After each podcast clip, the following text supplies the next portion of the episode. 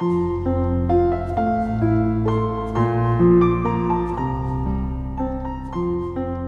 家好，欢迎来到金牌公考每日热点分析。今天我们的话题是：政务官微该如何前行？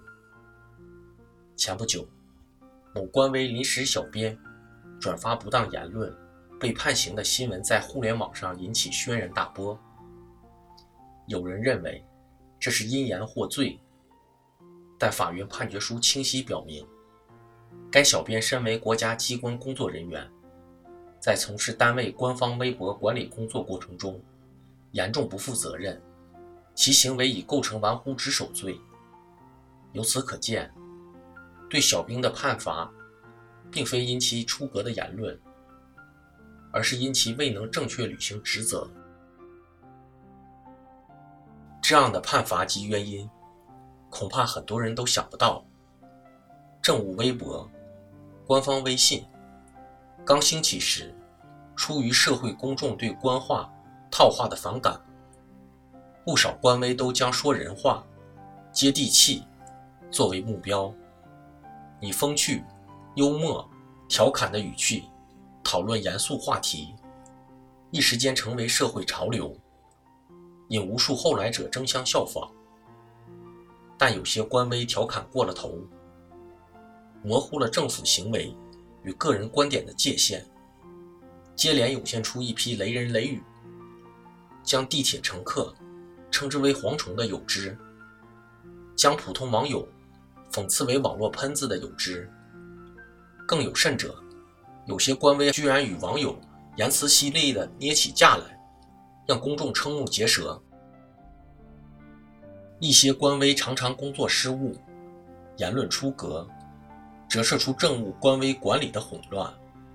此类事件表面上看，是临时小编业务不精，素质不高，但往深了追究，板子还得打在政府机关的身上。随着移动互联网技术的成熟推广，官微如同雨后春笋般大量生长。有统计数据显示，目前政务微博。有近十六万个政务微信公众号，超过八万个，但如此庞大的官微系统，始终未能建立一套成熟且符合社会期待的管理机制。有些单位出台了微博公众号的管理办法，但大多比较原则，缺乏针对性和可操作性；有些则连管理办法都没有。发布回应，全凭性质所致。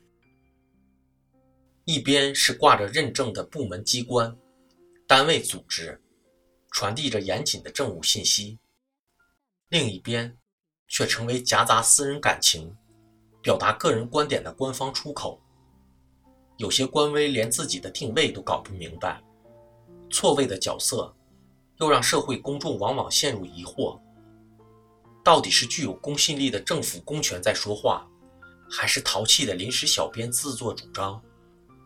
迅速生长又失去方向的官微，已经没有几年前公众趋之若鹜的辉煌，转而呈现出泡沫化的生态格局。一些政务微博、微信公众号的阅读量常年处于个位数，有些最后一次更新已是好几年前。官微发展到今天，已经从群雄逐鹿过渡到了大浪淘沙。在民主、法治日渐深入人心的当下，政务官微所承担的显然并不仅仅是政府的传声筒，而是社会公众参与政务运行的重要窗口。有些官微在出过一次事后，选择明哲保身。用稳妥的天气预报、心灵鸡汤等填充，这种自废武功的做法，堵塞了政府部门与社会公众交流沟通的渠道，无形中增大了社会沟通的成本，也失去了政务官微存在的重要意义。恪守权力边际不越规，这是法治政府的重要要求。自然也应当包括政务官微。说什么，如何说，对政务官微而言不是小事，而是真切反映了政府部门如何看待权力、如何对待公众的根本问题。想要知道说什么，如何说，还要看其心里是如何认识国家、如何认识群众的。思想支配行为，思想在正确的轨道上，自然知道如何去说。如何去做？